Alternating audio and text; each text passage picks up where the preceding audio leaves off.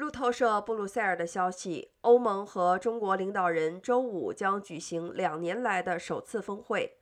欧盟急于得到中方保证，既不会向俄罗斯提供武器，也不会帮助俄罗斯规避西方的制裁。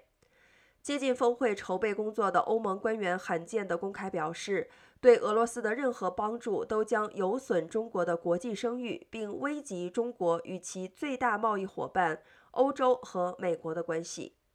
欧盟执委会主席冯德莱恩和欧洲理事会主席米歇尔将与中国总理李克强以及国家主席习近平通过视频进行会谈。